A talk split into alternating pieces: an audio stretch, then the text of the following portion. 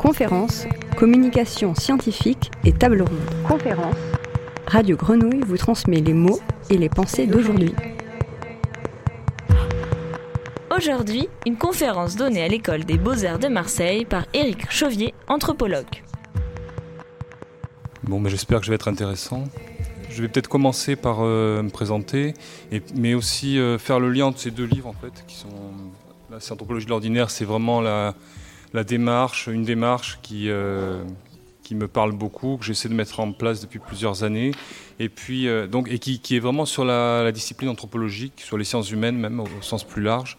Donc dans un premier temps de l'observation en sciences humaines et de, de, certains éléments théoriques, et dans un deuxième temps, euh, je vous parlerai plutôt de d'une anthropologie de l'ordinaire qui nous concernerait en tant que citoyens, on pourrait dire ça comme ça, donc une dimension plus politique. Euh, à partir de ce livre-là qui s'appelle Les mots sont les choses, une espèce de référence à Michel Foucault sur la question du langage. Donc, euh, je suis anthropologue, je suis maître de conférence à, l'école d'architecture de Versailles. Déjà, c'est intéressant en soi, dans la mesure où euh, la démarche que j'essaie de mettre en place, elle n'est pas forcément éligible à l'université qui reste, à mon avis, mais on peut en discuter, assez compartimenté sur des. Comme disait Bourdieu, l'université reproduit le corps académique, hein, c'est un peu l'institution se reproduit elle-même, et il y a des effets un peu euh, d'inégibilité pour, pour des démarches un peu plus euh, non académiques, on va dire. Donc du coup, je m'épanouis beaucoup en école d'architecture parce que ça croise beaucoup euh, les disciplines se croisent entre elles, on travaille sans se poser de questions de, savoir si on reproduit telle ou telle institution, et, ça me va bien. Euh, j'ai travaillé sur des sujets assez, dont j'en ai parlé ce matin dans le séminaire, mais sur des sujets assez différents, euh, beaucoup dans, le social et le médico-social. Et puis euh, je me suis spécialisé petit à petit, c'est pour ça que je, je suis en école d'archi, sur les territoires suburbains. Voilà, c'est un peu mes deux, mes deux domaines de prédilection, et puis un peu sur les risques industriels aussi. Pour situer un peu ce que je fais, euh, je pourrais dire que ça s'inscrit toujours, on s'inscrit toujours par rapport à un héritage. Et euh, moi, j'ai appris l'anthropologie à l'université avec des, anthropologues éminents. Et euh, euh, je reviens un peu sur ces anthropologues éminents qui m'ont nourri, hein, Lévi-Strauss, Evans Pritchard, Malinowski, qui sont vraiment des figures importantes de la discipline. Je me suis rendu compte que dans ces ouvrages-là, qui sont des ouvrages canoniques de la discipline, la parole des observés ou des indigènes, on peut dire, n'apparaissait quasiment jamais. Et ça a été un peu le, départ de, cette réflexion qui a nourri ce livre, Anthropologie de l'ordinaire, qui était euh, de se poser la question pourquoi, euh, euh, alors évidemment c'est dans un monde colonisé, pourquoi les barouillas de Nouvelle-Guinée, par exemple, étaient observées par Maurice Godelier, qui est un grand chercheur. Hein.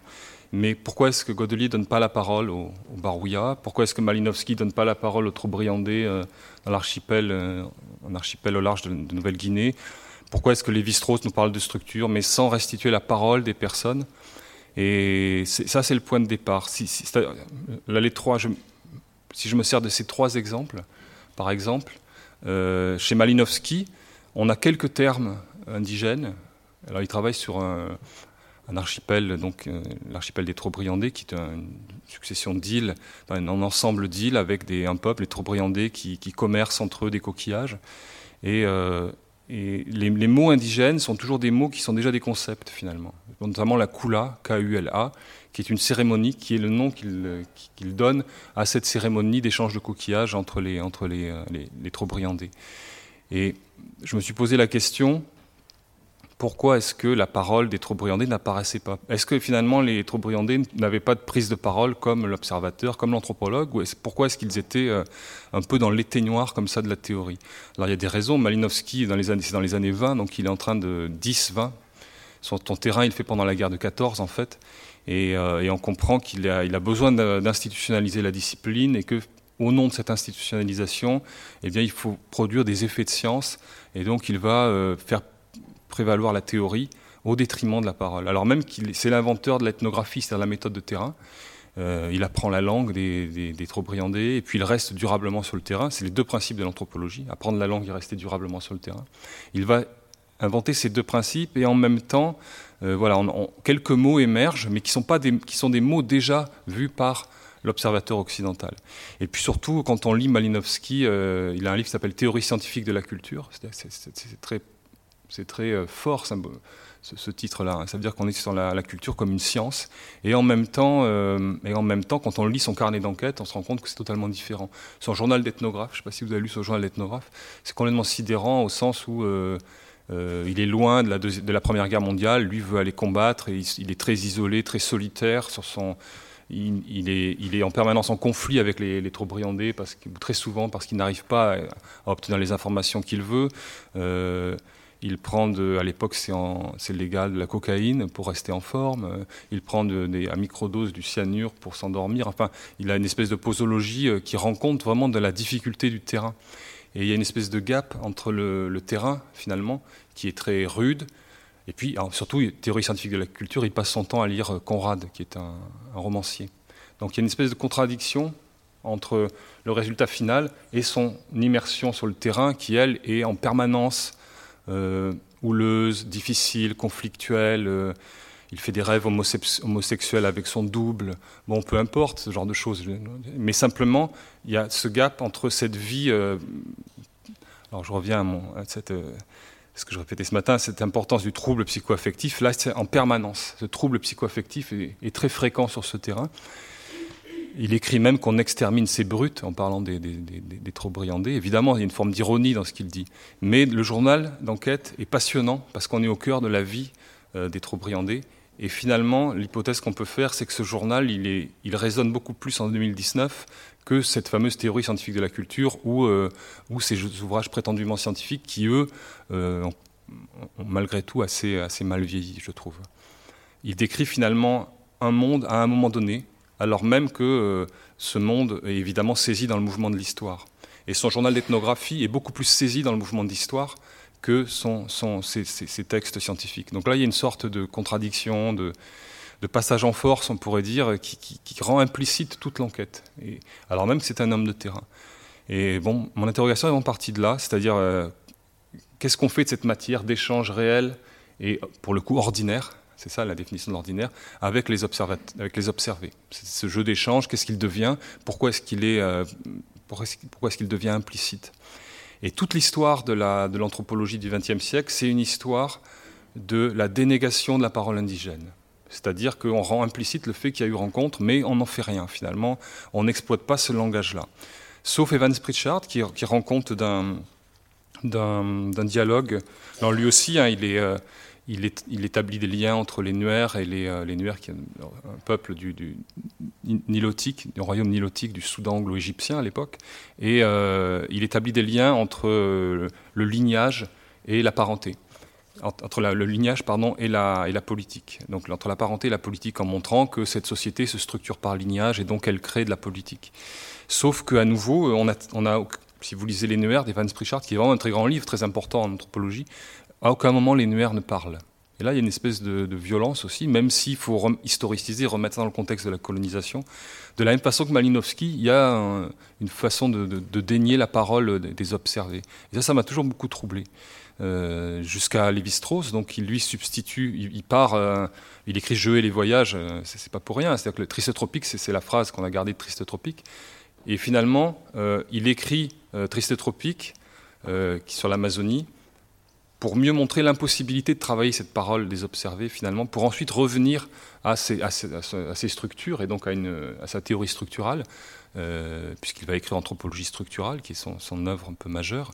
Euh, mais à nouveau, comme s'il y avait une stratégie d'écriture là-dedans, en disant je suis allé au bout du bout et, et finalement on ne peut rien comprendre de la parole, on ne peut rien comprendre des pratiques, il faut revenir aux structures, c'est-à-dire à quelque chose on ne sait pas trop ce que c'est les structures, mais en tout cas quelque chose qui, qui est en nous, qui nous agite un peu comme si nous étions des, marionnettes de ventriloque. C'est un peu la définition du, structuralisme.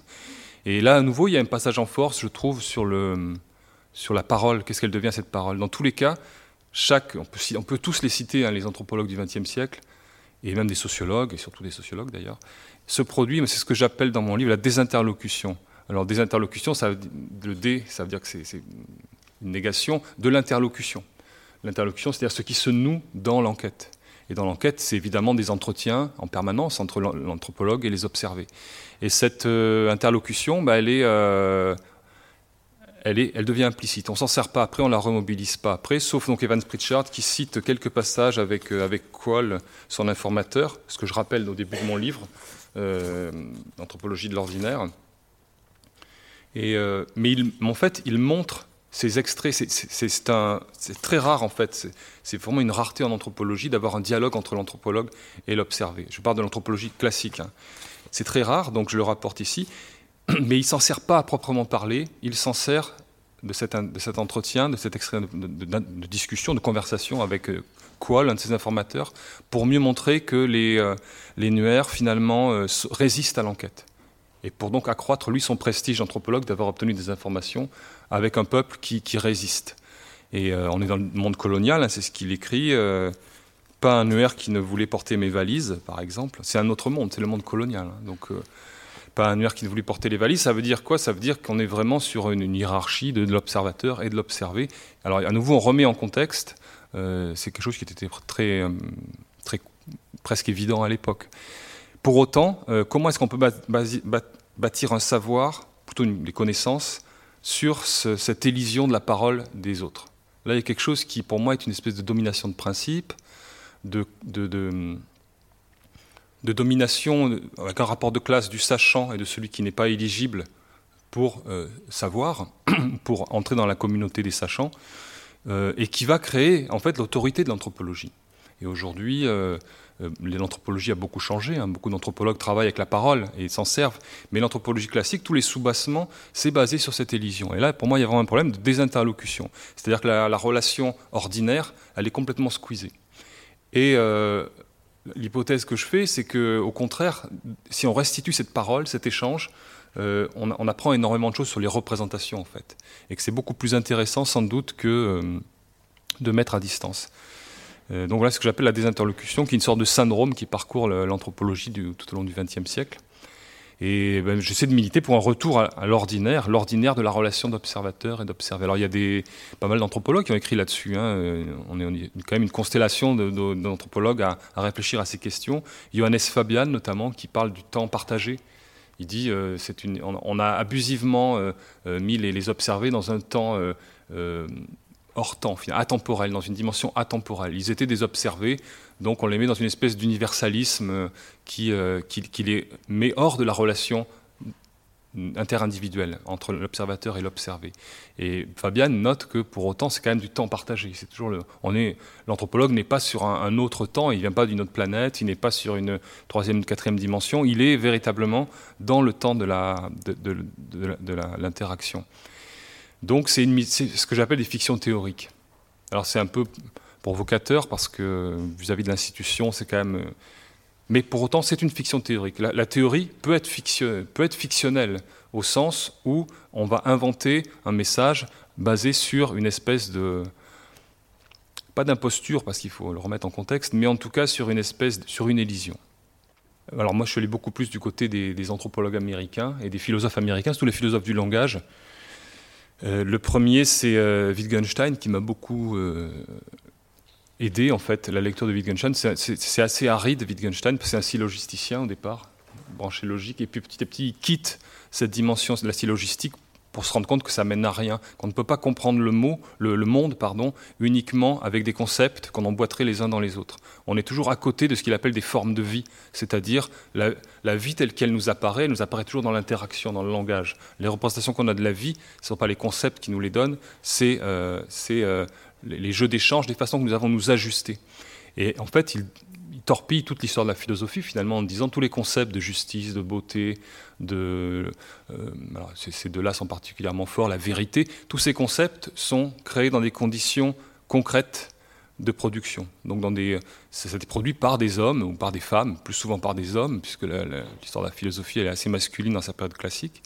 Euh, mais on peut retrouver ces conditions concrètes de création des concepts. Et ça, c'est ce qu'on appelait le linguistic turn. Donc c'est un mouvement euh, tout à fait important qui euh, sort le concept de son, ciel éthéré un peu pour le ramener sur Terre en disant, c'est ce que dira Pierre Bourdieu aussi en relisant Wittgenstein, c'est des accords entre savants. La science, c'est quoi? C'est une entente entre des personnes qualifiées qui décident que tel concept, il est valide. Finalement, c'est juste ça. Et, tout mon travail mais je ne suis pas le seul à nouveau, on est quand même quelques-uns à travailler là-dessus, c'est de dire la science, on ne sait pas trop ce que c'est en sciences humaines, mais la rigueur, c'est de retrouver ces conditions euh, d'élaboration et de mise en contexte des concepts. Moi, je pense qu'on a beaucoup à gagner à, à retrouver cette dimension-là. Et donc, ce retour à l'ordinaire, cette façon de revenir à l'ordinaire, pour moi, est prépondérante. Et c'est ce que j'avais développé. Alors, moi, je pourrais continuer à vous parler de ça. Je vais y revenir un peu sur ce livre-là.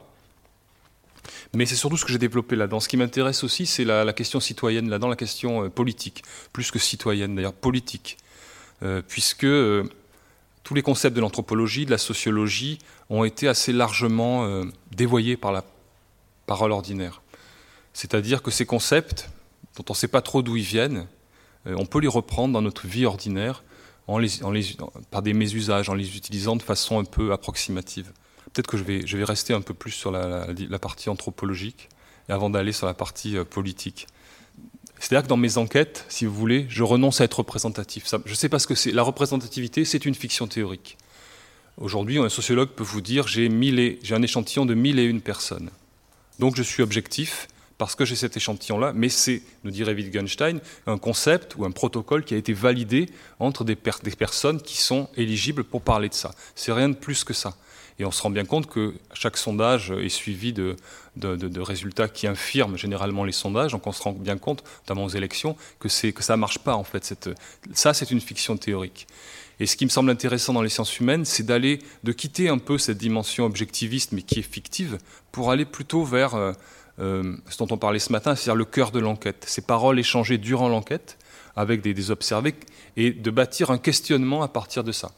On renonce à être représentatif, mais on va pouvoir produire un questionnement un peu inédit, un peu, euh, nouveau, qui échappe euh, euh, au concept habituel. Et ça, c'est ce que j'essaie de développer dans mon travail, c'est-à-dire en restant très près de, ces paroles échangées. Donc, pour revenir rapidement sur. c'est-à-dire, je prends l'exemple, que j'ai développé ce matin, c'est le. Dans un orphelinat, par exemple, voilà un, un exemple type, la loi sur l'action sociale de 2002 euh, j'arrive avec d'autres experts pour évaluer ajuster les, en gros les budgets avec le fonctionnement des institutions.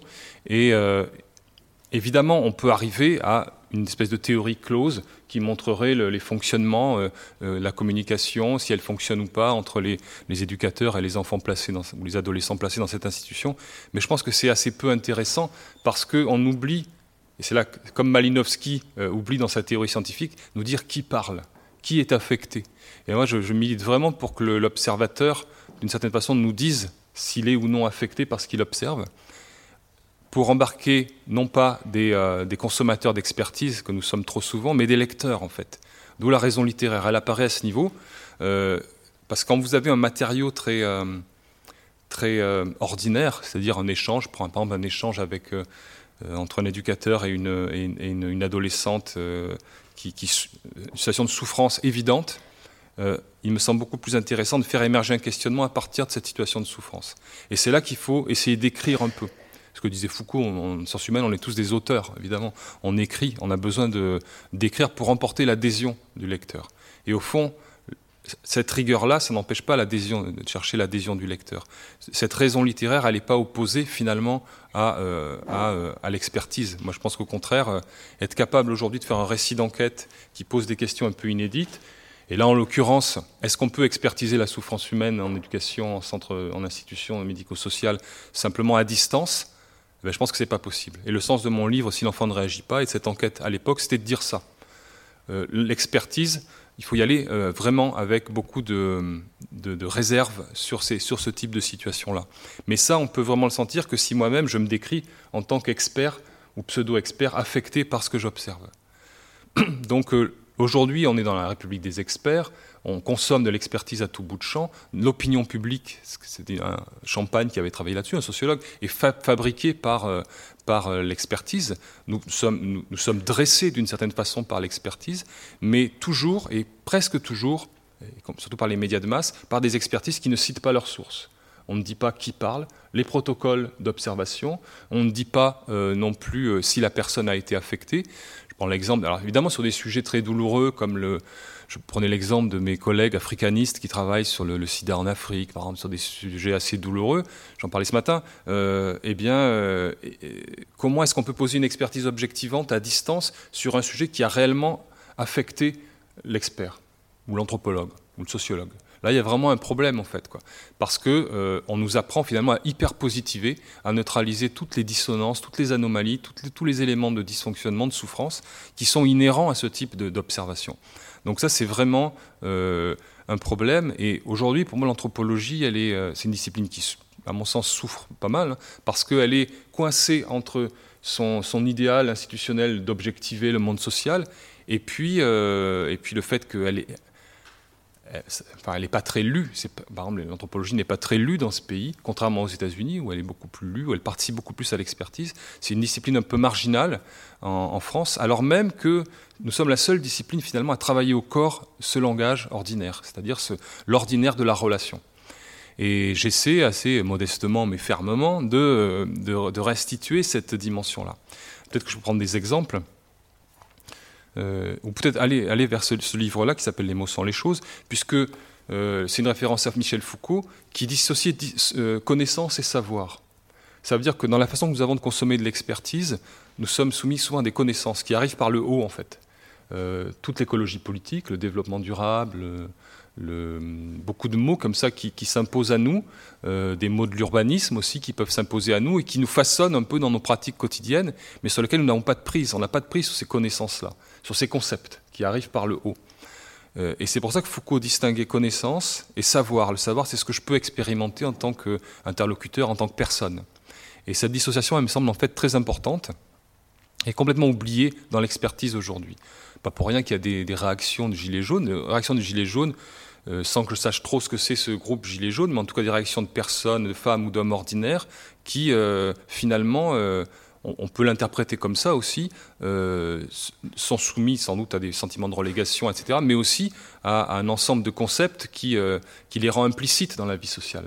Et donc, comme les mouvements de 2005, les, les, les brûlées dans les, dans les banlieues, c'est une volonté de reprendre en main un contexte même si c'est mal de cramer les voitures, c'est quand même une volonté de, reprendre en main un contexte, un contexte dont on est euh, euh, spolié en fait en tant que citoyen ordinaire. On n'a pas accès à ce, contexte et aux, sources. Donc c'est, euh, moi j'imagine toujours un, un, expert qui nous, qui nous, ferait le détail très rigoureux des conditions d'obtention de son, de son information, des difficultés qu'il a eues, des lobbies qu'il a été obligé de supporter, etc. Où est-ce qu'il a rendu son, son, expertise et des conditions réelles en fait. La, science, ça, serait cette rigueur-là. Et c'est ce que j'avais essayé d'analyser dans, cette, dans ce livre-là, qui allait plus vers euh, euh, l'anthropologie de l'ordinaire comme une façon de pratiquer euh, une espèce de discipline de vie, on pourrait dire, qui est de se rendre hyper attentif au langage, hyper vigilant vis-à-vis du langage. Ce que dit Confucius, hein, le premier acte politique, c'est de parler précisément. Ça veut dire quoi? Ça veut dire que, euh, ben, je vous prends un exemple, par exemple, dans un, toutes les catégories que nous avons, tous les concepts, pardon, qui nous sont euh, donnés par les, euh, je pense à la psychanalyse ou à la sociologie. Si vous traitez quelqu'un de schizo, si vous traitez quelqu'un de parano, ça c'est l'exemple type de concepts qui arrivent dans nos vies sans que nous puissions les questionner. C'est-à-dire que euh, ce sont des concepts qui, sont des mots en fait, qui, circulent d'une communauté à une autre, mais qui arrivent jusque dans la vie ordinaire. Et dans la vie ordinaire, on peut traiter quelqu'un de schizo de parano parce qu'on veut, l'expulser de notre communauté, euh, on veut, lui faire une injonction, etc.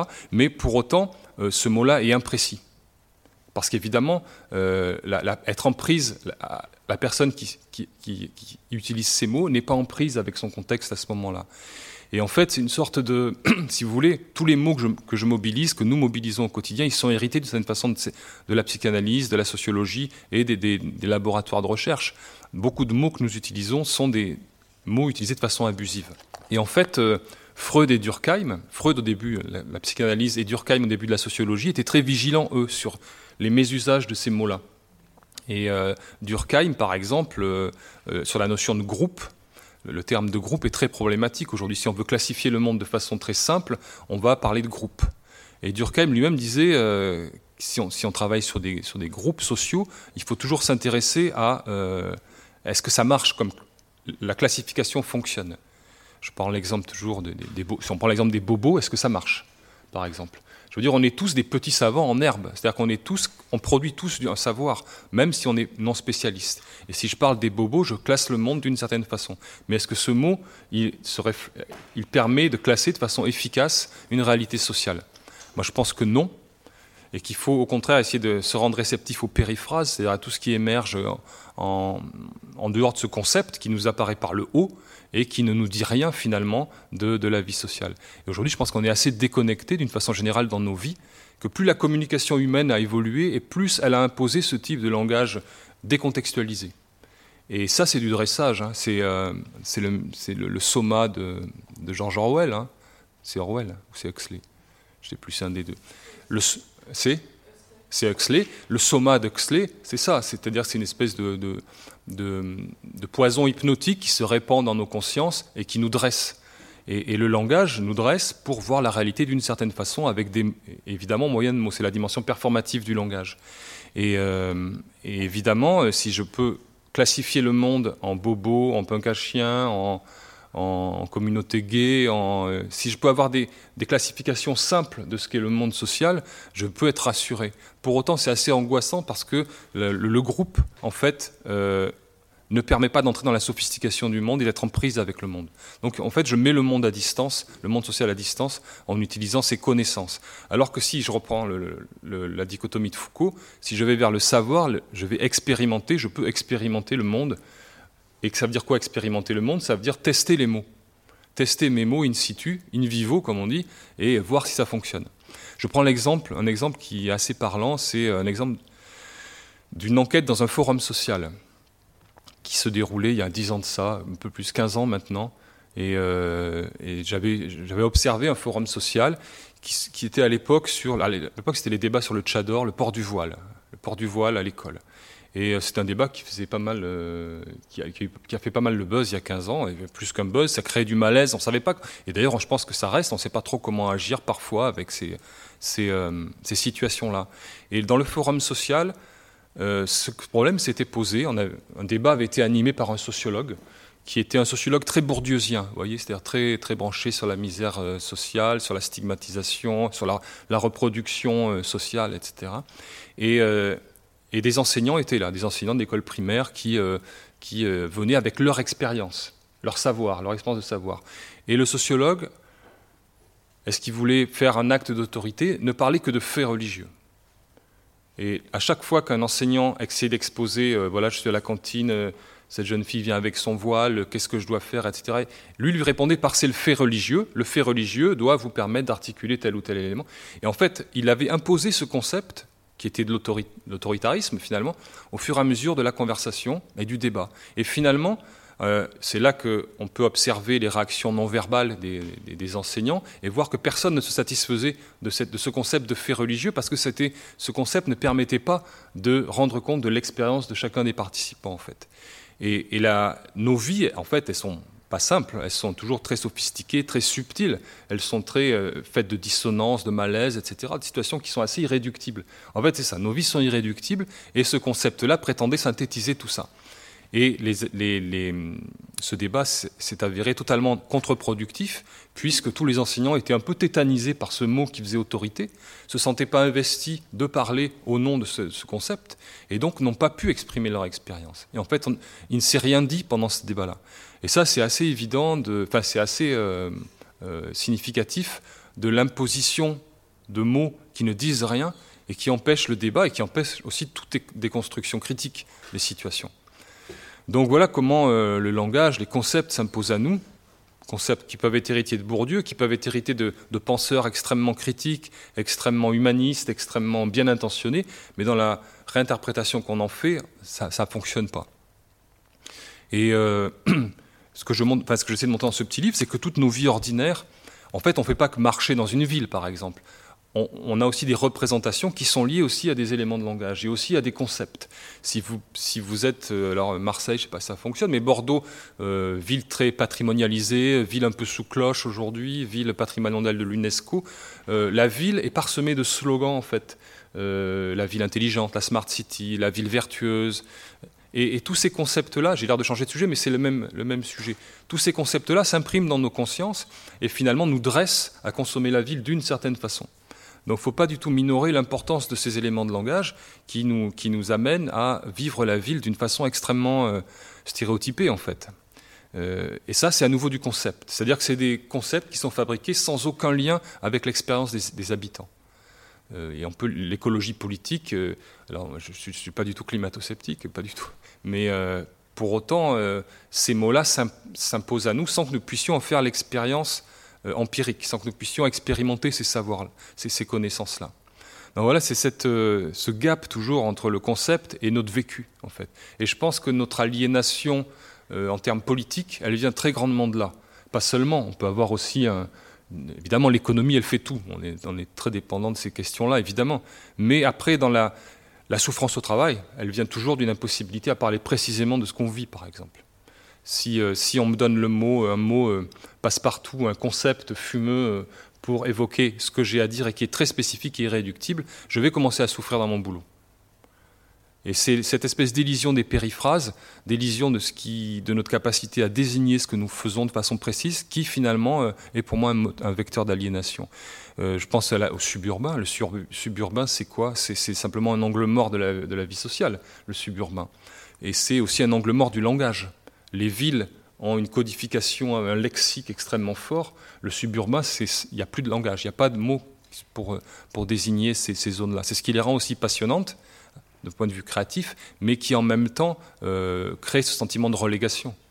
On est aussi euh, sans mots, on est aussi sans... Euh, c'est impossibilité de verbaliser sa, situation suburbaine. Donc voilà, moi je pense que. Ben, l'anthropologie de l'ordinaire, c'est aussi cette capacité que nous avons à tous être anthropologues de l'ordinaire, finalement, en expérimentant ce qui se déroule autour de nous, en étant capable de parler précisément.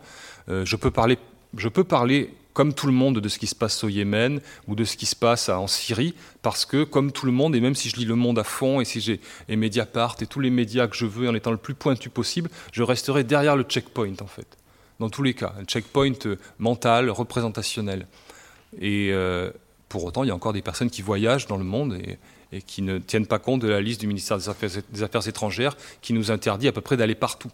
Mais ça, ce n'est pas, pas un hasard. C'est-à-dire que si on veut expérimenter réellement ce qui se passe, je ne dis pas qu'il faut, y aller, c'est compliqué, mais en tout cas, moi, je n'irai pas parce que je ne suis pas spécialement courageux. Pour autant, je vais avoir un principe de vigilance par rapport à l'information qu'on me donne. Et c'est un peu la même chose avec nos vies ordinaires, finalement. Dans la vie ordinaire, on est tous anthropologues, on peut tous expérimenter euh, par le, des catégories subtiles ou précises, simplement précises, qui nous arrivent.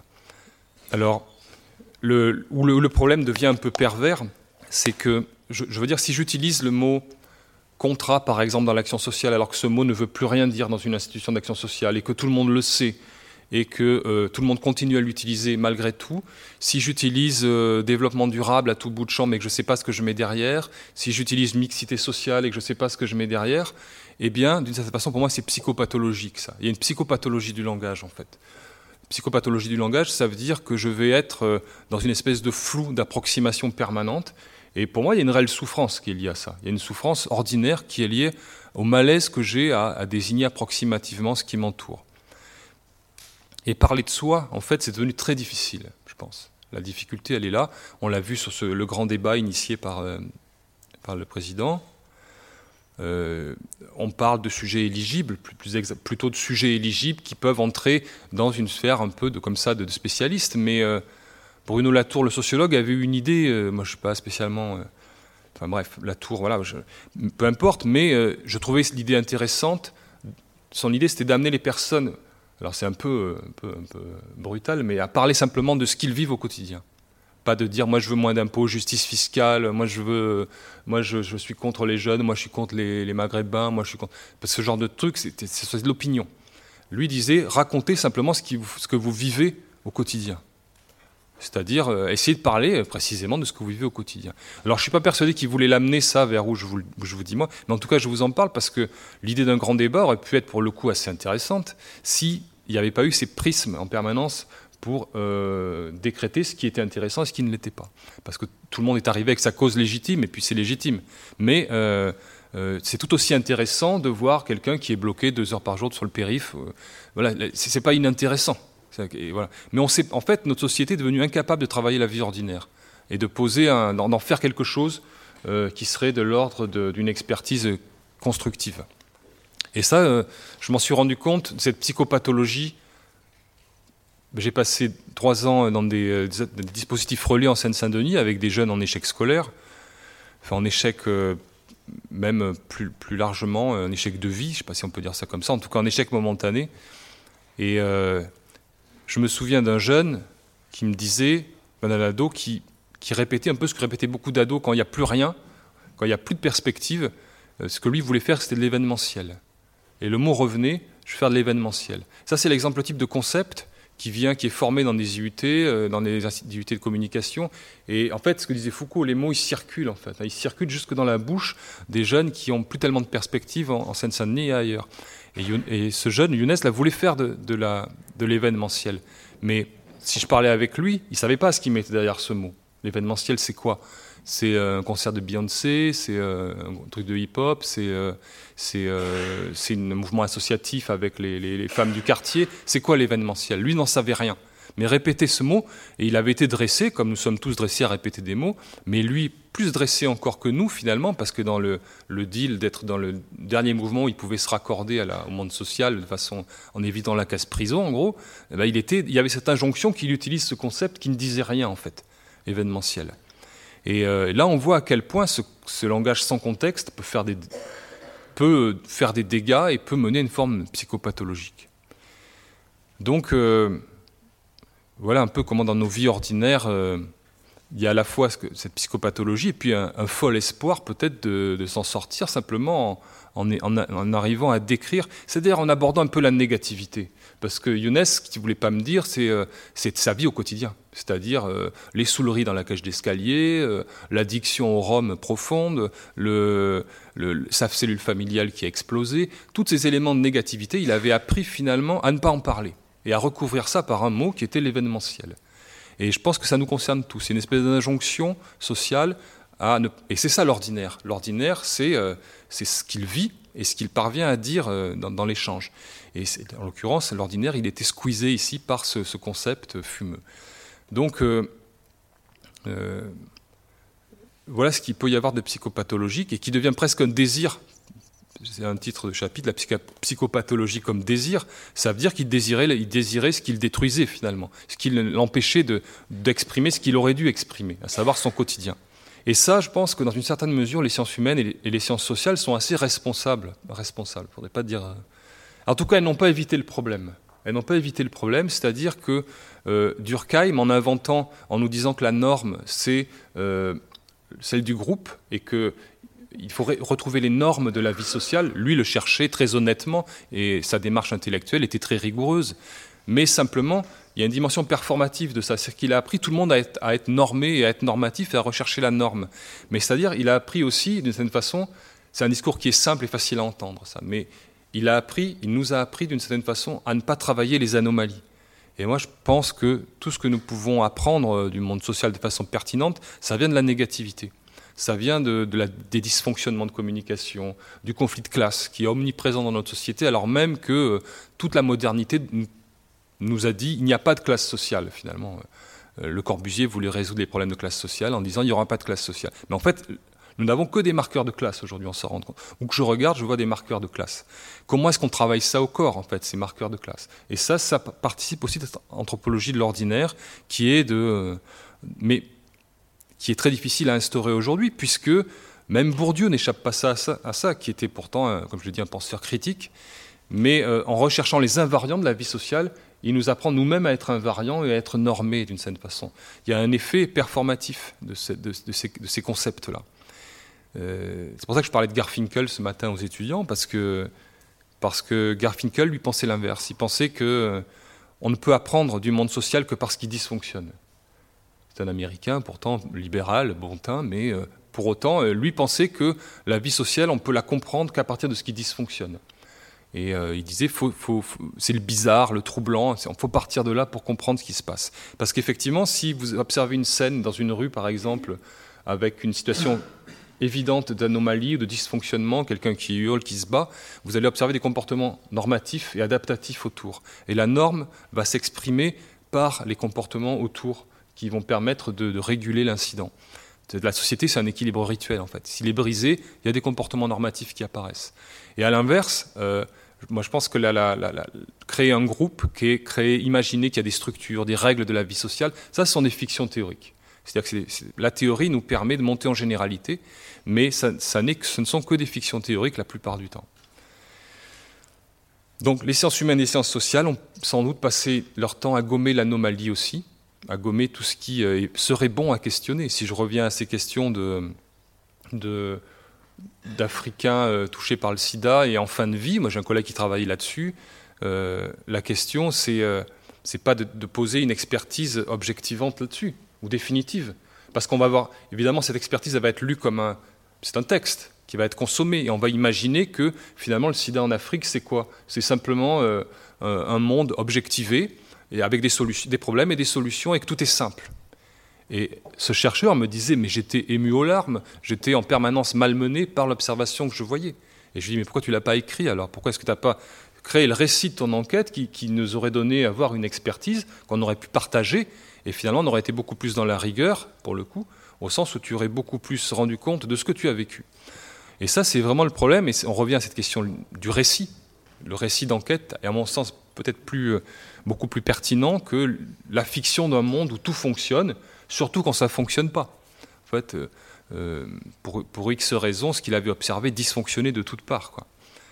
Donc voilà l'idée un peu de, de l'anthropologie de l'ordinaire, c'est revenir à cette, discussion, à cette interlocution et à ce qui dysfonctionne dans cette interlocution. Et c'est ce que j'écris dans mes livres. Ça veut dire qu'il faut assumer ses échecs, ses errances, ses doutes, euh, on parle, je ne parle pas que de ça, mais euh, dans, la phase, le réel, l'expérience anthropologique du réel, c'est une phase d'initiation. Je prends l'exemple dans cet orphelinat euh, où, le premier jour où j'arrive, les, pensionnaires qui avaient tous des histoires très douloureuses ont fait un repas pour ma venue, et c'était quand même quelque chose de fort pour eux et d'important pour eux, et j'ai sorti mon carnet d'enquête devant eux au moment où on, allait passer à table, on était tous installés. Et ça a été vécu par une violence, ils m'ont fusillé du regard, du regard. Et ils ont eu raison. Moi, je débutais dans l'anthropologie, je ne savais pas trop. Euh, euh, donc, ça s'appelle une gaffe. C'est une gaffe. Parce que je décrédibilisais ce qu'ils avaient prévu, euh, qui était de m'inviter à leur repas. Ils avaient fait cuire des steaks, etc.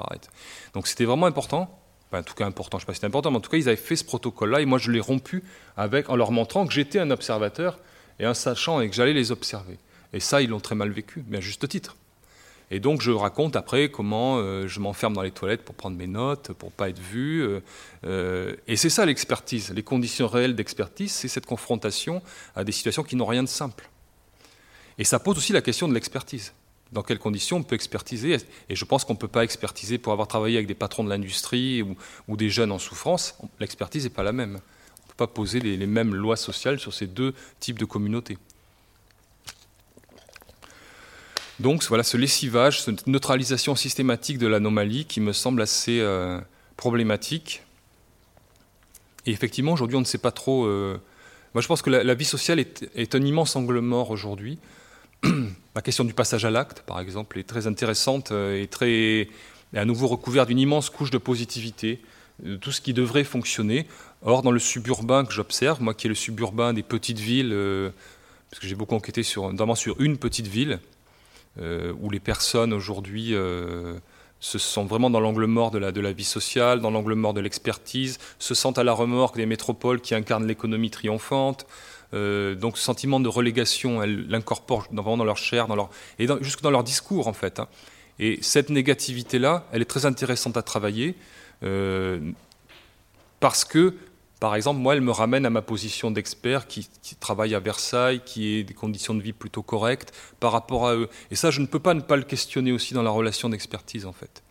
Euh, pourquoi tu vas pas au rond-point? Tu as peur d'aller au rond-point? Voilà ce que j'ai aujourd'hui comme retour, moi, quand j'enquête sur ces, petites villes-là. Ça me ramène aussi à mes propres euh, manques. Mais, mais, je pense qu'il vaut mieux donner à voir une expertise avec cette taille humaine qui montre mes propres euh, carences et pourquoi je n'y vais pas, etc. Euh, ça me semble plus propice à un questionnement aujourd'hui sur ce qui est en train de se passer, plutôt qu'une mise à distance d'un groupe vaguement exotique qui serait les Gilets jaunes, etc. Et ça, c'est de la négativité, c'est ça l'anomalie. C'est euh, si je me mets à parler de circuit court, par exemple, puisque je parle beaucoup de ça en école d'archi, euh, à, à, une personne qui, euh, qui est au rond-point et qui me dit Moi, je n'ai rien à foutre de ton circuit court. Et puis, si après, elle me tient une parole homophobe ou une parole raciste, et qu'est-ce que j'en fais de ça? Comment je le travaille, en fait? Or, je l'entends, évidemment. Et moi, j'essaie de parler, discuter, de parlementer, de dire c'est pas bien le racisme, l'homophobie, c'est pas bien. Mais montrer que je peux être sec aussi par rapport à ça, si je montre cette relation-là, un peu comme vous liriez un roman finalement. Euh, essayez de vous embarquer dans cette réalité textuelle-là, si je le décris dans un texte où je fais l'effort de l'écrire, je pense qu'on va plus vers un questionnement fructueux que de dire, euh, voilà, à distance, euh, une étude sociologique distanciée. Et puis aujourd'hui, c'est d'autant plus problématique que cette expérience de savoir n'est pas du tout valorisée. Aujourd'hui, pour travailler moi dans un laboratoire de recherche qui est, enfin pour avoir travaillé dans plusieurs laboratoires de recherche, je me suis rendu compte que c'est une sorte de concours l'épine du concept. Hein. Aujourd'hui, le concept est devenu florissant. Il y a une surenchère dans l'urbanisme, c'est hallucinant. C'est-à-dire la, ville intelligente, j'en parlais, la ville vertueuse, la ville durable, la ville patiente, ça existe aussi.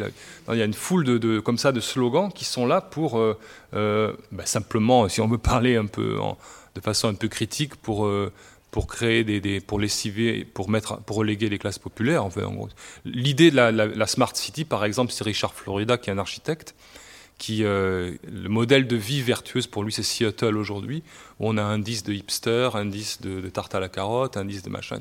Donc il y a vraiment quelque chose qui s'apparente à de la gentrification de masse, mais qui ces concepts de Richard Florida, de la ville intelligente, ça n'est pas du tout, ça ne classe pas le monde social ça le performe, et c'est une sorte de prophétie auto, autoréalisatrice finalement. C'est-à-dire qu'à aucun moment, euh, il nous dit, euh, il ne porte une analyse, mais pour autant il la vend comme étant des mots qui classent le monde, alors que ces mots-là sont vides de sens, mais sont simplement là pour accomplir une réalité qui va advenir. Et euh, dans le chapitre, j'appelle ça le brevet et la divination, c'est-à-dire qu'on est tous, moi j'essaie de pas l'être, mais on est tous plus ou moins piégés par ces mots-là, qui, dont les élus sont très très, très preneur, hein, parce que c'est évidemment euh, du marketing urbain, du, city branding, comme on dit. C'est une façon d'imposer un monde idéal, euh, et puis surtout de lisser ce qu'on ne veut pas voir, c'est-à-dire la relégation des classes populaires, pour parler très simplement.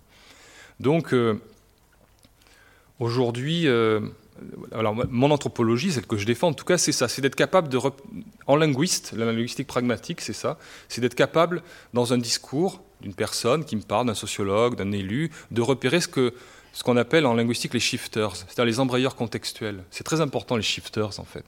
Shifter, ça veut dire d'où je parle. Ça veut dire quelle, source j'utilise pour euh, dire ce que j'ai à dire et comment est-ce que j'embraye de l'observation que j'ai faite, comment est-ce que je peux la restituer, comment est-ce que mon observation elle embraye sur la fabrication d'un concept. Et en fait, tout ça, c'est pas de la magie, ça peut s'expliquer par les shifters qui sont des embrayeurs contextuels. C'est-à-dire que je passe d'un niveau d'observation à un niveau d'analyse. Et tout ça, ça peut se retrouver. Et évidemment, c'est quelque chose qui est complètement ignoré et complètement euh, neutralisé. C'est-à-dire qu'aujourd'hui, on, peut balancer un concept. Je pense chez les élus, chez les, élus et les gouvernants, c'est particulièrement flagrant. Les Français, la catégorie les Français. C'est-à-dire qu'il n'y a aucun shifter quand je dis les Français. Suis, ça veut dire que je vais, parler à la place des Français. Je vais dire les Français pensent que. Je crois qu'il est temps que les Français euh, prennent conscience de l'urgence, voilà, ce genre de choses. Mais pour autant, il faudrait pouvoir exiger les shifters. D'où vient cette, euh, expertise? D'où vient euh, ce, matériau observé? Comment est-ce qu'il devient un concept qui permet à la personne de dire, de parler au nom des Français? Là, il y a quelque chose de, terrible en fait, parce que c'est totalement occulté. Je me souviens d'un élu qui dit euh, fait, Je suis allé sur un marché et je peux vous dire que les Français, euh, eh ben, ils sont comme tel, ils sont tel ou tel. Ça, veut dire a son expertise, c'était qu'il est allé sur un marché. Et c'est pas sérieux, c'est pas rigoureux. Le fait d'être allé sur. Alors lui, nous citait ses sources, un des rares, mais c'est pas sérieux, parce que le fait d'aller sur un marché ne permet pas de parler au nom des Français. Tous les Français n'étaient pas sur ce marché ce jour-là. Et voilà, c'est là, ça, c'est là que ces shifters sont très intéressants c'est embrayeur contextuel. Et la langue de bois, qu'on retrouve à tous les niveaux de la vie sociale, c'est ni plus ni moins qu'un déni de shifters, un déni de ces embrayeurs contextuels. Et c'est ce que j'appelle les mots sans les choses, c'est-à-dire c'est des mots qui, euh, qui, ne sont pas connectés à une expérience vécue et qui, euh, et qui sont de la manipulation. Donc, euh, Et c'est de la manipulation. Mais, peut-être, moi je, rêve d'une femme ou d'un homme politique qui nous dirait je suis, j'ai actuellement, je suis député, j'ai tel lobby actuellement qui m'a, qui voudrait me payer un voyage euh, aux Seychelles, celui-là qui voudrait ça, et qui, qui, fasse une description rigoureuse de son expérience en tant qu'élu, en tant que parlementaire, et qui nous dise exactement. Ça serait fascinant, en fait. Ça serait, ça nous semblerait fascinant parce qu'on n'est pas habitué. Mais pour autant, je pense que le, c'est ça le, retour à l'ordinaire, ça serait ça. C'est pas pas une transparence ou une dire la vérité. C'est pas le problème de, verbaliser. C'est simplement d'être rigoureux puisqu'ils sont mandatés par le peuple. C'est simplement simplement d'être rigoureux dans la transcription de, leur expérience de gouvernant. Et ça peut marcher à tous les niveaux, au niveau du, relégué comme au niveau du relégant ou du, gouvernant. Les gouvernants sont pas tous relégants, mais en tout cas des gouvernants. Merci.